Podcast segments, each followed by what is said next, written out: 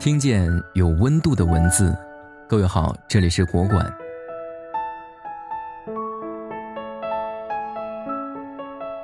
精神极简不等同于精神洁癖，用古代一句话来说，就是慎独。《礼记·中庸》说：“君子戒慎乎其所不睹，恐惧乎其所不闻，莫见乎隐，莫显乎微，故君子慎其独也。”意思是说，最隐蔽的东西最能体现一个人的品质，最微小的东西最能看出一个人的灵魂。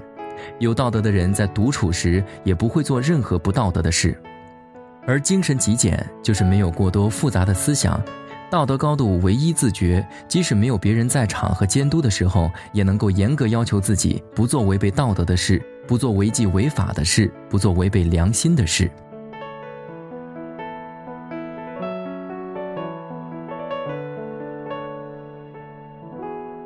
后汉书》载，东汉安帝时，荆州刺史杨震赴任途中，途经昌邑，昌邑县令王密曾受杨震提携之恩，为表感谢，王密置业怀金十金以遗震，杨震却拒绝接受。王密劝道：“木业无知者。”杨震说：“天知，神知，我知，子知，何谓无知？”王密听后羞愧而出。世间口若悬河、信誓旦旦之人太多，但像杨震这样做人坦荡，即使没人监督，心却一如既往遵从自己良心的人却寥寥无几。北宋范仲淹十州心安，非不敢后矣，盖十州安之已久，今具享盛传，后日岂能复旦此州乎？曾国藩著名的日课四条：慎独、主静、求仁、习劳。其所谓慎独则心态，主静则身强。以上种种，无一不是自律慎独、精神极简的体现。他们能时时刻刻利用多种形式警醒自己：有人在与无人在是一个样，有空与无空一个样，引导自己达到这种慎独的境界。那么，如何做到精神极简呢？可从以下几个方面入手：慎重言语。慎言以养其德，节食以养其体。人在生活当中最多的就是说话，所以慎言是修养自己的第一步。慎重行动，慎行是一种修养和品格，反映着内心原则操守的清晰坚定与否。行谨则能坚其志，严谨则能崇其德。懂得慎行的人，必定志存高远，脚步踏实。谨慎微处。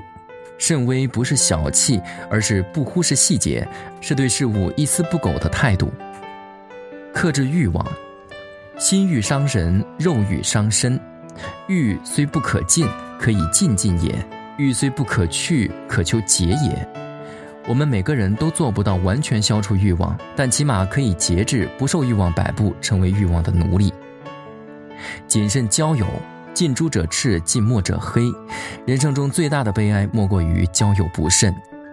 审慎初心，对于人生忘了初心，就等于入了歧途。走得越远，便越空虚，因为那必定都不是你真正想要的。对于做人，任何事情只要做了一次，便必定有第二次、第三次。是非善恶就在一念之间。慎重终末。老子言：“慎终如始，则无败事。”如果能始终如一、持之以恒，到最后还像开始那样严格要求自己，那么事情的成功率就会大大提高。大多的失败都是败在了最后一段路。总之，精神极简就是一种情操，是一种良知，是一种修养，是一种坦荡。